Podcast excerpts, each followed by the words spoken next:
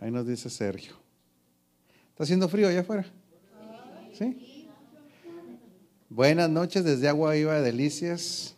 Estamos impartiendo el tema de finanzas de reino. Declaramos una bendición para todo aquel que esté oyendo estos temas y que se activan cosas que van a, a provocar que usted prospere de acuerdo a los diseños de Dios.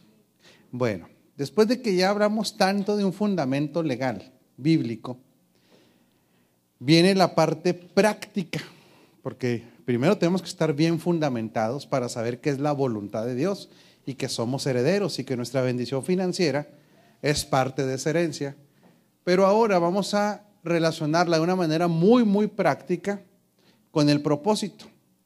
Por eso, si, se dieron cuenta, cuando estamos hablando de la herencia, la herencia está ligada al propósito. Dios tiene un, un, un presupuesto para que cuando la gente opera en propósito tenga todo lo necesario para cumplir su propósito. Hay un nivel que es el nivel más básico de, provisión, que es la provisión eh, que es para todo hijo de Dios, donde, donde establece que no hemos visto, eh, eh, ¿cómo se dice?, justo, desamparado, ni, ni a su descendencia que mendigue pan, ¿verdad? Estamos hablando de que esa es la provisión básica, es la provisión a la que todo hijo de Dios tiene derecho. Sin embargo, hablamos también de una provisión de abundancia y hablamos de una provisión a nivel de sobreabundancia. La gente que opera en su propósito, hay una provisión abundante para cumplir el propósito. Entonces, a veces no nos queda muy claro lo que es propósito, pero esto lo vamos a ver más adelante. Pero sí quiero que quede muy claro por qué es tan importante operar en el propósito hablando financieramente. Provisión para el reino, que es donde nace todo. Ok. Los propósitos, que lo que nos debe interesar más que nada es nuestro propósito, pero tenemos que entender que todos estamos dentro de un solo propósito. Se la voy a rebrujar más despacio. Existe un solo propósito, existen los propósitos y existe mi propósito. Son tres, tres definiciones. El propósito único es que el reino de Dios sea establecido para la gloria de Cristo. Ese es el propósito para todos los hijos de Dios. Es único. Y, ese es el eje rector de todos los propósitos y de su y mi propósito. Porque el propósito divino no fue diseñado para la vanagloria. El propósito divino no fue diseñado para que nosotros seamos los héroes de la película en el sentido de que, de que seamos, ¿cómo le diré? Ni vanagloriosos, ni orgullosos, ni creamos que Dios trabaja para nosotros. Eso es, eso es una soberbia enorme. Nosotros trabajamos para Dios. Por eso mucha gente que no empieza a ver progreso o prosperidad en su vida, muchas veces abandona a Dios. ¿Sí? Porque cree que Dios tiene la obligación de cumplirle a uno que sus caprichos. Y Dios dice, no, espérese mi rey. ¿Qué le parece si empezamos viendo si usted está operando en el propósito para que venga esta sobreabundancia? Porque el propósito es uno. Dice, por eso dice que cuando Jesús asciende, Él se sienta a la diestra del Padre hasta que todos sus enemigos sean puestos por estrado de sus pies. Está diciendo, el propósito es que Cristo sea exaltado y glorificado en todas las áreas. Ese es el propósito. ¿Sí? Entonces, este propósito lo vamos a ver que se va a cumplir en la política, vamos a ver que se va a cumplir en la educación, en los negocios, en todas las áreas. Cristo va a gobernar. Ya gobierna, pero va a gobernar a través de la iglesia, ¿sí? porque Él es rey sobre todas las cosas. Ese es el propósito general. Y luego, entendemos los propósitos. El entender los propósitos es lo que nos quita a nosotros una mentalidad de crítica hacia los demás, ¿sí? El propósito tuyo es importante, pero el propósito de tu hermano en Cristo también. ¿Sí? Y ahí es donde entendemos de que si otra persona le está yendo mejor que nosotros, porque va más adelantado en función de su propósito, ¿usted debe sentir alegría o envidia? Alegría, vámonos. Le está yendo bien, está cumpliéndose su propósito, porque al fin y al cabo lo que nos debe importar es que se cumpla el propósito. Otra vez, ¿cuál era el propósito? Extender el reino para la gloria del Señor. Entonces, si otros lo están haciendo, usted no tenga envidia. Usted tiene que decir, qué bueno, te felicito, que te estoy yendo bien. Aunque de repente estrenó carro, estrenó casa y usted dice, ay caray, ¿a mí cuándo? No hay bronca, usted tiene que decir, qué bueno, que te vaya muy bien porque si te está pasando a ti es que ahí viene para acá. Por eso después viene el enfoque de mi propósito. Y este es el, que nosotros nos tenemos que, que, ¿cómo le diré? Aplicar. Esta es la clave. Porque muchas veces los demás nos llevan cierta delantera algunas cosas porque ya están operando en su propósito. Nosotros no estamos operando a veces en el propósito y vemos el desfile de la bendición en otros, cuando nosotros en vez de estar, como les digo, juzgando o preguntando por qué, ¿qué es lo que deberíamos estar haciendo? Enfocándonos en el cual. En mi propósito. ¿Sí? Ahora, ¿por qué es tan importante esto para tus finanzas? Porque cuando trabajamos para el propósito se cumple Mateo 6:33. Más primeramente, buscad que el reino de Dios y lo demás, y su justicia y lo demás te será añadido. ¿Qué está diciendo? Que hay una, hay un presupuesto financiero para ti mientras entiendas el propósito y tu propósito lo sujetes al propósito. Diga conmigo, es mi obligación. Sin embargo, es opcional que yo sujete mi propósito a su propósito. ¿Por qué es opcional? Porque Dios te va a respetar. O sea, Dios respeta la decisión. Si nosotros sujetamos nuestro propósito al de Él, créanme una cosa, la chequera está lista. El único que está esperando es señales de madurez. Madurez. Por eso tenemos que ser muy claros, Dios no va a trabajar para nosotros, ya. Él ya hizo lo que tenía que hacer. Ahora dice, ok, actívate. Para que se cumpla el propósito, tú sujetes tu propósito a el propósito. Ahora, punto muy importante. Tu propósito no nació en ti. Pues ese propósito tú no lo inventaste. No hay nadie que esté aquí que haya inventado su propósito. El propósito viene ya codificado en nuestro espíritu. ¿Se acuerda cuando hablaba el, el apóstol Patiño del grafos? ¿Sí? Las tres maneras que Dios habla el logos, que es lo que está escrito, el rema, que es lo que habla nuestro espíritu, y la revelación de la palabra, y el grafos, eso ya está codificado en ti. El grafos es como, como un código genético que Dios, donde Dios a ti te lo impartió para que tú seas la persona que vas a ser. O sea, usted ya es, pero no es todavía. ¿Sí? Es como cuando agarra un muchacho de 12 años Vamos a decir un muchacho de 18 años que entra a la universidad. Ese muchacho es apasionado de su carrera. Él en su mente ya es doctor. Él en su mente o, en su propósito ya está codificado para ser abogado. Pero no es porque. No, no le han dado el título, no ha terminado, pero ya es. Nosotros en Cristo somos reyes, somos embajadores, somos más que vencedores. Tenemos la mente de Cristo. Todo está codificado. Hay cosas que no vemos que todavía no se han desarrollado, pero ahí están. Esto opera por medio de la fe. Y el propósito tuyo, tú no lo inventaste. Por eso propósito, y aquí es algo que nos debe dar mucho gusto, que cuando nos es arrancada la filosofía legalista, el propósito es algo extraordinariamente atractivo para ti. Esto es bien poderoso. Porque bajo la óptica legalista nos decían, el propósito, Dios te va a poner a hacer lo que menos quieres y lo que menos te gusta. ¿Se acuerda? Va a ser un sacrificio. Si usted tiene este, el deseo de ser empresario, Dios lo va a mandar a China allá a predicar el Evangelio. Como si predicar el Evangelio fuera un castigo. ¿sí? O sea, si tú querías ser un abogado exitoso, ah, no, pues para que se le quite ese legalista, a usted lo van a mandar allá a Chinipas, a, a no sé qué va a hacer en Chinipas. ¿verdad? Ah, también a predicar el Evangelio, como si fuera un castigo predicar el Evangelio. Entonces, todo sueño y propósito viene ligado a un presupuesto. Ya está ligado a un presupuesto. Por eso tiene que ver mucho con finanzas, que todo lo que sea un proyecto de reino, de acuerdo al propósito, tiene un presupuesto ligado a él. La pregunta es, si usted y yo estamos operando para el reino en lo que estamos haciendo. Porque si estamos fuera de propósito, ahí Dios no se compromete más que a qué nivel de progreso, qué nivel de provisión se compromete Dios ahí. El básico.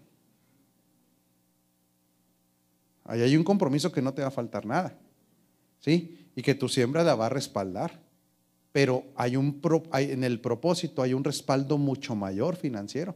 donde Dios dice, todo lo que tú requieras, yo ya lo tengo presupuestado. Entonces, el primer concepto práctico es que hay una provisión siempre para el reino. ¿Sí? Y provisión por propósito. Por eso no nos debe molestar en lo más mínimo que cuando alguien tiene un llamamiento a un propósito diferente que el tuyo, ¿tú crees que la provisión va a ser la misma para ti que para el otro? ¿No? ¿Por qué? Porque cumple propósitos diferentes. O sea, hay propósitos que requieren cierto presupuesto, hay propósitos que requieren otro presupuesto. Y gloria a Dios que Dios se lo dé a la gente. Usted debe preocuparse por cuál? Por el suyo. Y lo demás, que Dios los bendiga. Ahora, cuando ya entra usted al propósito, hay un punto muy importante que es derivado del propósito, a lo que platicábamos ahorita, maestra, para que usted aprenda más datos de esto. Sin pasión es muy difícil progresar. Por eso el propósito está ligado a una pasión. ¿Por qué mucha gente en los, bota de un trabajo a otro y otro y otro y otro?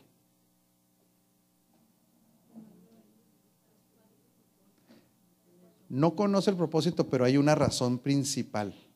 Está bien, no lo conoce. No ama lo que hace. Por eso te dice, arrancó muy bien tres meses, ¿verdad? Y luego se dio cuenta que, no. Y ok, brinca al otro. ¿Cuánto dura en el otro? Otros tres meses. Y otros tres meses. ¿Cuándo va esa persona? Primero, ¿cuándo va a echar raíz? ¿Cuándo va a desarrollar ideas creativas? ¿Cuándo se va a morir en la raya? No, si en cuanto vienen los problemas, ¿qué hace? Porque ¿qué es lo que no hay? Pasión. Por eso Jesús, si se fijan, Jesús era apasionado de lo que hacía. Pablo, usted lo ve, a Pablo lo ve apasionado cuando escribe. Está apasionado por lo que hace. En otras palabras, una clave del propósito en las personas es que están apasionados por su propósito. Hay, una pasión. Por eso es tan claro que todos los propósitos no tienen que ver con estar dentro de la congregación. Dentro de la congregación hacemos muchas cosas, hay que entenderlo, sí. ayudamos, de hecho necesitamos muchas manos dentro de la congregación, pero no necesariamente es el propósito final de las personas. Porque usted puede decir, ok, yo ayudo mucho como mujer y le da gusto ayudar como mujer, sí. Y le da gusto servir, sí, qué bueno. Y a nosotros nos ayuda mucho que haya orden en la congregación. Pero, pero esa persona que sugiere, a lo mejor su propósito es ser ingeniero, es ser médico, es hacer cosas allá afuera. ¿Sí? ¿Y cómo descubre que es su propósito? Porque hay una pasión. Por eso el propósito produce pasión para no abandonar los propósitos. Otra vez, ¿sí? El propósito está marcado por una pasión para que cuando llegue la prueba, no diga la gente, ahí muere. Porque el que no tiene pasión por algo, en las primeras de cambio, ¿sabe qué va a hacer? Cuando vienen los problemas, ¿qué hace? Renuncia. Cambio que era lo que decía el apóstol Pablo. No, es que, es que si yo no predico, ¿qué decía? Me muero. O sea, Pablo decía, es tal mi pasión por lo que hago, que si no lo hago esto me voy a morir. Por eso cuando usted descubre su propósito como ingeniero, como arquitecto, como abogado, como pastor, como ministro, como todo, si descubre que tiene pasión, los problemas se convierten en qué? En retos. Eso es lo que ocurre cuando usted tiene pasión por algo.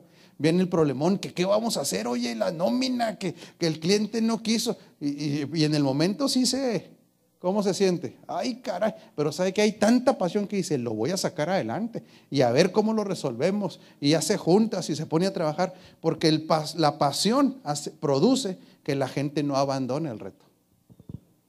Porque ¿cuántos de ustedes creen que van a pasar por pruebas? Todos. ¿Cuántos creen de ustedes que van a querer tirar la toalla alguna vez? Todos. ¿Qué hizo Cristo? ¿Te acuerdas cuando viene la broncotota que le dice, Padre, ya me di cuenta del tamaño de la bronca que viene para mí. ¿Sí? ¿Qué le dice al Padre? No, antes todavía. Si puedes, Padre, pásame esta copa. O sea, la bronca, dijo Cristo, viene pesada. Pero dice que había una pasión en él. ¿Sí? ¿Quién cree que es el motivador de su pasión? ¿Usted? Porque dice que cuando él ve el resultado de su esfuerzo y de su sacrificio, dice que quedó como satisfecho. Él, quedó completamente, porque usted y yo somos la pasión de Dios. Ese qué poderoso es eso. Tú eres la pasión del Padre.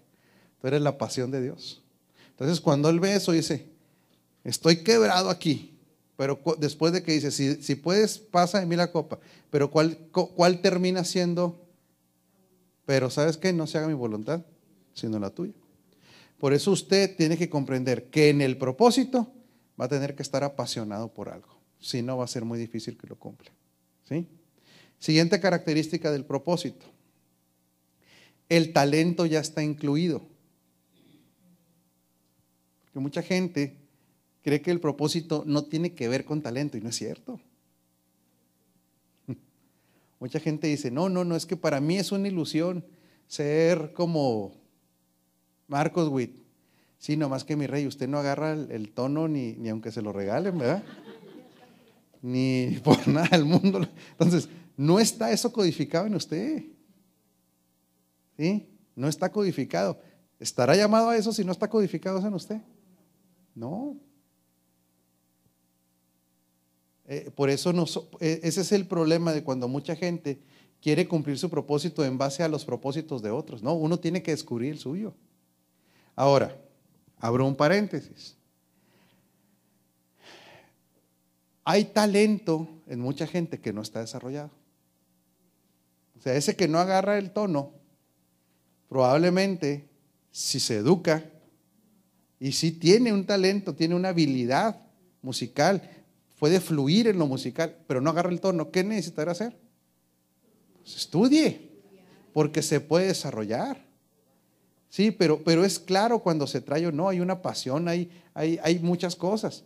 También, y eso es algo que se tiene que entender, por eso el cristiano no puede ser conformista.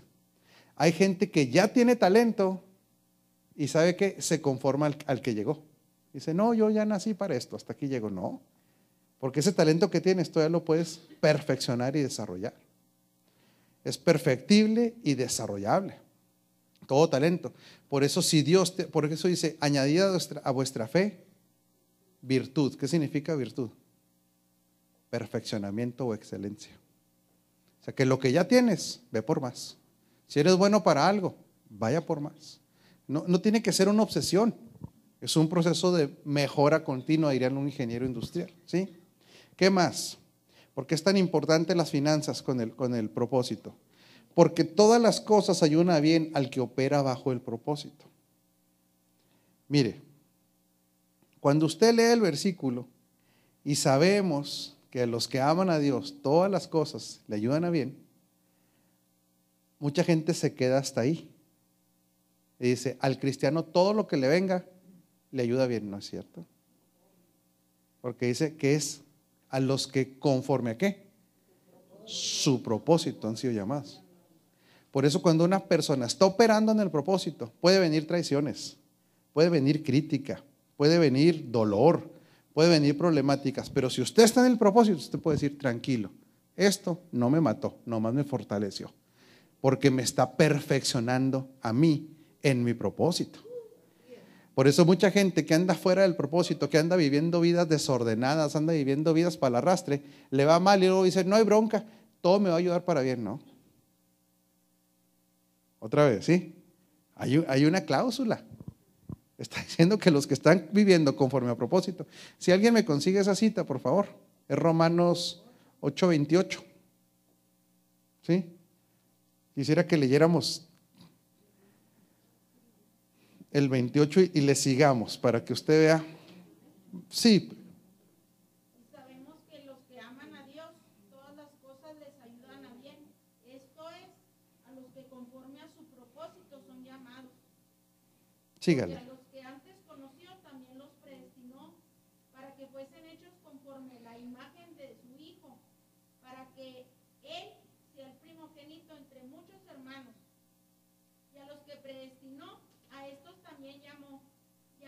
llamó, a estos también justificó. Y a los que justificó, a estos también glorificó. Así es. Síguele, síguele. ¿Qué pues diremos a esto? Si Dios es por nosotros, ¿quién contra nosotros? Ahí párele. Entonces dice, ahí le va. Hay que abrir el entendimiento. Te metes al propósito. Estás caminando en él te justifica, te santifica y el último versículo, la última parte dice que te va a glorificar. Está diciendo una cosa, si tú te dejas procesar, la primera parte es ese entrenamiento, como decíamos el domingo, y al final vas a terminar te glorificando. Glorificando no es una actitud de que nos vamos a ir al cielo, es que Dios te va a poner en los lugares de eminencia, es que Dios va a derramar sobre ti su favor, es que Dios te va a llevar a un nivel de gloria. ¿Sí? Por eso al final termina. Si tú dejas eso, si estás viviendo en el propósito, ¿cómo terminó? El, ¿Cuál fue el último versículo que leyó? Si Dios por nosotros, ¿quién contra nosotros? Nadie puede contra ti en el propósito. Por eso en el propósito la gente se convierte en personas invencibles. A pesar de la crítica, a pesar del rechazo, a pesar del dolor, a pesar de las circunstancias, Dios dice, no te preocupes, mi muchacho. Estás pasando por todo eso. Lo único que te estoy haciendo es fortaleciéndote. Todas las cosas te van a ayudar para bien. Pero eso es una promesa para el que está viviendo dentro del propósito. Por eso el que vive en el desorden, en la apatía, en, que le valga gorro el propósito, que vea las cosas de Dios como una obligación, ahí voy a cumplir, está bien, para que no se enoje mi mamá, para que... No, pues dice Dios, no, mi rey, pues... ¿cómo, pues, cómo? si esto no es de, esto no es de fuerza, esto es para el que quiere, al que quiere entrenarse en su propósito. Esto no es, esto no es de que a ver si te acepto, yo ya te acepté. Entonces, todas las cosas ayudan para bien. Otra característica del propósito. La expansión en tu propósito genera transferencias. Por eso, cuando alguien está viviendo en su propósito y va creciendo en el propósito, se empieza a expandir. No estoy hablando de la panza. ¿ah? Se empieza a expandir en territorio y en influencia. El mayor territorio de influencia, más transferencia de riquezas van a venir a tu vida. Por eso dígale que está encima de usted, no seas conformista. No, por favor, dígale, no, por favor, te pido que no seas conformista. O sea, eh, por eso la pereza no es parte del proyecto de Dios. Usted no se puede conformar. ¿Cuál es lo contrario? Hablando negativamente, ¿qué es lo contrario al conformismo? Pero negativamente. No, lo contrario al conformismo, pero en un término negativo es la codicia. ¿Sí? Entonces son los dos extremos malos. La codicia de que voy por más porque quiero ser rico, porque quiero dominar a otros, eso no. Y el otro extremo es el conformismo. Ah, ¿qué tiene el cabo? Ya, ya le hicimos para un taco. Ya. No, no, no, no. ¿Cuál taco? Está llamado para comer langosta y comer ahí los, los, lo de los chef Wendy, ¿verdad? Que es excelente comida. Ay, como quiera la hacemos. No, usted no está llamado para como quiera la hacemos. ¿Qué no ves que Dios le va a dar ideas creativas a usted de crecimiento? Entonces, por eso, a mayor expansión, mayor transferencia de recursos. Esto, tiene, esto impacta sus finanzas. Por eso, entre más rápido los jóvenes descubran su propósito, más rápido se van a poder entrenar en él. Aquí, como decíamos el domingo, hay una tarea, hay un reto para los padres. Por eso decíamos el domingo, no le crea todo a sus muchachos, hombre. No se vaya con la finta de que el muchacho es una víctima, de que el muchacho pobrecito no puede, o, o, o que anden en unas vaganciotas y al cabo, no, así son los muchachos. No, no haga eso. Que no ve que hay un potencial en ellos enorme. O sea, un padre que toma la ligera el comportamiento de sus hijos está desaprovechando todo lo que está dentro de ellos. Y eso no es legalismo, por favor. ¿eh? Eso, no lo, eso no lo relacione con legalismo. Es que hay que pulir esas joyas que son nuestros hijos. Sus hijos son, son joyas, pero no están pulidas. Nuestros hijos. Por eso cada vez que el hijo nos cuenta charras y, y hace lo que quiere, es como decir nosotros, está bien, sigue siendo carbón. Cuando puede ser diamante. ¿Sí? Porque Dios lo va a pulir, lo va a llevar. Por eso, esto no, como le digo, esto no es legalismo, es tener una sensibilidad y, te, y tener un entendimiento claro de lo que los hijos tienen codificado. Sus hijos tienen codificado todo lo que necesitan para su propósito, ¿sabía eso? Si han nacido de nuevo, por eso hicimos ese acto de que nacieran de nuevo los niños de nueve años. Lo que pasó el domingo fue glorioso. No lo, no lo, podemos entender muy claramente, pero en el espíritu, esos niños el domingo nacieron de nuevo, fueron salvos, pero ¿sabe qué les pasó en su espíritu? ¡Fum! Les fue codificado todos sus grafos. Eso es lo que le pasa a alguien que nace de nuevo. El grafos, ¡fum! le es implantado. ¿Cómo lo podríamos decir en un término científico? Haga de cuenta que le colocan un chip dentro, con todos los códigos que va a necesitar. Esa es la nueva naturaleza. Entonces, entre más rápido un muchacho aprenda esto, más rápido lo vamos a poder entrenar. No tomemos en poco la capacidad de los niños, pero tampoco tomemos en poco la indisciplina. Y esto es clave. ¿eh? Otra vez. Nosotros no debemos vivir en un extremo. Los niños necesitan divertirse. Los niños necesitan hacer vagancias. Sí, son niños. Sí, o sea, ellos traen una pila al 100, usted y yo la traemos como al 90 de qué? 99 la traemos, Rodo. Pero ellos andan al 110, 120, van a hacer preguntas, son inquietos, quieren jugar, tienen que tener todo ese tiempo. Les tenemos que generar un espacio. Pero no confundamos eso con indisciplina. son cosas diferentes. O sea, una cosa es un chamaco inquieto y otra cosa es un chamaco majadero. ¿Qué pasa cuando un papá justifica la indisciplina de un hijo?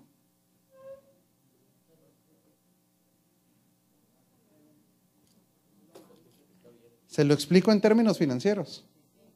Lo está condenando a la pobreza. Mm. Otra vez, ¿sí? Cuando un padre justifica la indisciplina de un hijo, cuando lo justifica, lo está condenando a la pobreza financiera. Porque está diciéndole, tú, ¿cómo, qué, cuál es el mensaje que recibe un hijo cuando un papá le justifica el desorden, la pereza y la indisciplina? ¿Cuál cree que es el mensaje que recibe el hijo? Pues no eres capaz, esa es una. ¿Qué, otra, qué otro mensaje está recibiendo? Que eso es lo correcto en el fondo es una falta de amor. Es como decir, mi hijo, no hay problema. Es un mensaje tan erróneo porque le está codificando aquí en su mente que alguien le va a resolver los problemas. Que le está diciendo, tú puedes vivir en un desastre, al cabo va a venir alguien que te va a resolver los problemas. ¿Quién se imagina el hijo? A ver, fíjese la psicología del niño. ¿Quién se imagina el hijo que es esa figura? Sus papás. Y ahí le va. Y luego, ¿quién se enoja cuando tiene 20 años con el niño? ¿Y quién le generó esa imagen? Ah, caray. Fíjate que entramos a un círculo vicioso. O sea, no hay bronca, haz lo que quieras. No, no sea disciplinado. ¿Qué tiene que deje su cama tirada? ¿Qué tiene que hacer? Al cabo es mi hijo. ¿Sí? No lo ponga mujer a que haga cosa de eso, porque ¿qué le dicen? ¿Qué dicen los machos? No, él es hombre. No se le vaya a voltear porque atiende una cama. O sea, el mensaje para el muchacho es, la disciplina no es importante. Déjeme hacerle una pregunta. Cuando él se convierte en empleado, ¿quién le va a exigir disciplina? El jefe. Y si se convierte en empresario, ¿quién le va a exigir disciplina? Sus clientes. En otras palabras, de la disciplina, ¿sabe cuándo vamos a, Nunca. ¿Sabe cuándo te vas a librar de ella? Nunca. Sí, mi hijo. Échele.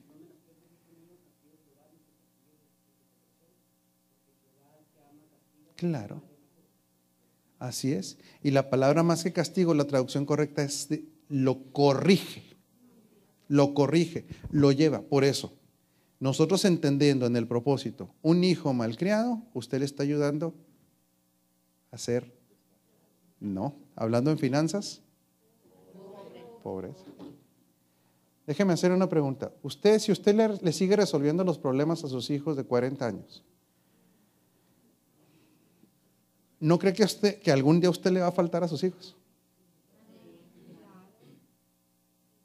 ¿Y luego quién se los va a arreglar?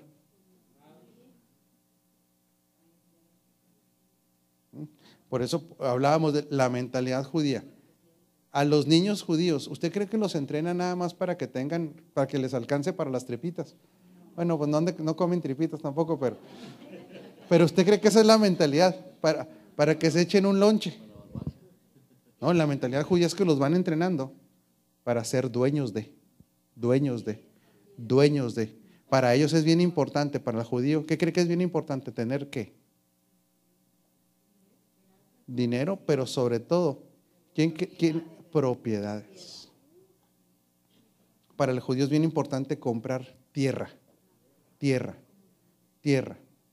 Por eso ustedes pueden ver que en las, en las principales ciudades donde la economía es muy fuerte, muchos de los principales dueños de terrenos son judíos, de territorio, porque, porque ellos han entendido el efecto que tiene que ver el territorio, jurisdicción gobierno y que trae finanzas. Entonces, ¿cómo entrenan desde chiquitos a los niños?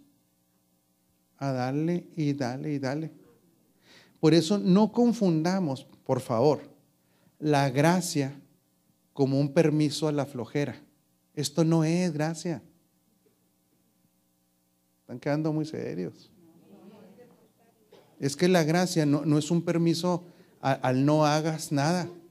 No, la gracia nos dice, no puedes hacer nada para salvación, pero la gracia significa el Cristo impartido en ti, que genera una influencia en tu vida. ¿Cuáles son de las primeras manifestaciones de Dios en el Génesis? La creatividad y el trabajo. Cuando Dios crea, ¿qué, qué estaba haciendo al mismo tiempo? Trabajando. Creaba, trabajaba, creaba, trabajaba. Por eso Ahora, si usted dice, híjole, ¿qué hice con mis hijos? No hay problema, todavía puede corregir. Nomás que sabe cuándo tiene que hacerlo. Ya. Ahorita que llegue los pone pintos, no, no se cree. ah, no, pues relájese, pues ¿de dónde vienes, papá? ¿De dónde vienes, mamá? Del discipulado ya no vayas. Entonces, de esto, de una manera muy práctica, nos describe el propósito porque el propósito va ligado a las finanzas. Va ligado a las finanzas. Entonces, ¿será importante el propósito? Importantísimo. En el aspecto espiritual, en el, en el aspecto almático, en el aspecto de desarrollo, en el aspecto de la autoestima, pero también en el aspecto financiero. Ahí le dejamos. Por hoy le dejamos en esta parte del propósito. Pues es que van a cenar todavía. Vamos, dijo el otro. bueno, vamos a dar tiempo de preguntas respecto al propósito. Vamos a dar cinco minutitos, con toda confianza. Si alguien tiene alguna duda de finanzas y propósito, finanzas y propósito. ¿Hay alguna duda, alguna pregunta? Maestra Leti, usted que tenía algunas dudas ahí, ¿no tiene alguna? Con confianza. Todas todavía. ¿Sí? Sí, por, por eso para Dios es tan... Ya después de cuántos CDs llevaremos, como unos cinco ya de finanzas.